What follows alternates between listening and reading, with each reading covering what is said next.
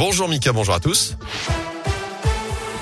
Et on débute avec vos conditions de circulation dans la région. Ça se passe plutôt bien actuellement sur les grands axes. Quelques difficultés simplement autour de Saint-Etienne, notamment à la jonction RN 88 à 72 en direction d'Andrézieux. Des ralentissements aussi sur la rocade ouest en direction de Villars. Ralentissement dans le secteur d'Andrézieux pour accéder à la 72. Pas mal de ralentissements aussi autour de Lyon, notamment sur le périph' Florent Bonnevet, sur la 46 sud en direction du nord. Aux deux entrées également euh, du tunnel sous Fourvière. Soyez prudents et patients sur les routes. Dans la région, cet accident mort près de Lyon. Un homme d'une quarantaine d'années a perdu la vie hier soir dans une sortie de route à Pusignan dans l'Est lyonnais. D'après les premiers éléments, sa voiture a fini sa course contre un arbre. Elle a terminé sur le toit. Grosse frayeur aussi pour une automobiliste de 21 ans hier en fin de journée dans la Loire. Elle a perdu le contrôle de son véhicule à Saint-Cyr-de-Favière près de Rouen. Elle en est finalement sortie indemne. Un individu en fuite dans l'Ain après une agression au couteau à la gare d'Amberieux en Bugey. Hier, d'après le progrès, les fesses sont produits en début d'après-midi. La victime âgée d'une soixantaine d'années a reçu un ou plusieurs coups dans le souterrain de la gare. Les gendarmes ont lancé des recherches pour Une équipe cynophile a notamment été déployée. Les jours de la victime ne sont pas en danger. Elle a pu sortir de l'hôpital. Opération déminage pour la ministre du Travail. Elisabeth Borne reçoit à partir d'aujourd'hui les partenaires sociaux alors que le gouvernement travaille actuellement sur la mise en place d'un pass sanitaire en entreprise avec de nombreuses questions évidemment sur la table. Qui pour vérifier ces passes? Combien de temps les tests seront valables pour les non vaccinés Que risqueront aussi les salariés des entreprises en cas de non-conformité?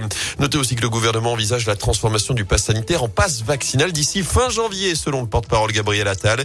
Confirmation des annonces vendredi de Jean Castex, alors que la haute autorité de santé rend aujourd'hui son avis sur la vaccination de tous les enfants de 5 à 11 ans.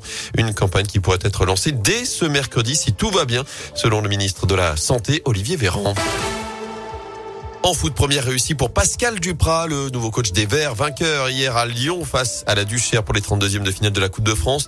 Succès 1-0 de la S Saint-Etienne. But signé Arnaud Nordin en première période. Tout n'a pas été parfait, mais la qualif est là. L'essentiel est acquis. Écoutez le buteur du jour, Arnaud Nordin. C'est sûr qu'on savait que ça allait être un match un peu compliqué.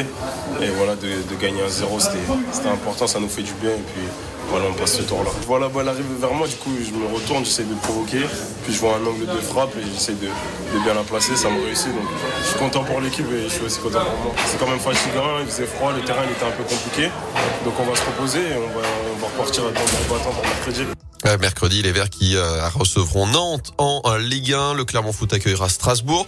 L'AS Saint-Etienne qui ira ensuite à Jura Sud début janvier pour les 16e de finale de cette Coupe de France. Le Clermont Foot se déplacera de son côté à Bastia. Le tirage au sort a été effectué en fin de journée hier. Pas d'exploit en revanche pour Andrézieux tombé avec les honneurs face à Montpellier. Enfin, pas de doublé pour les filles de l'équipe de France de hand. Après leur titre olympique cet été à Tokyo, les Bleus sont inclinés en finale du mondial hier soir en Espagne. Une défaite 29 à 22 face à la Norvège.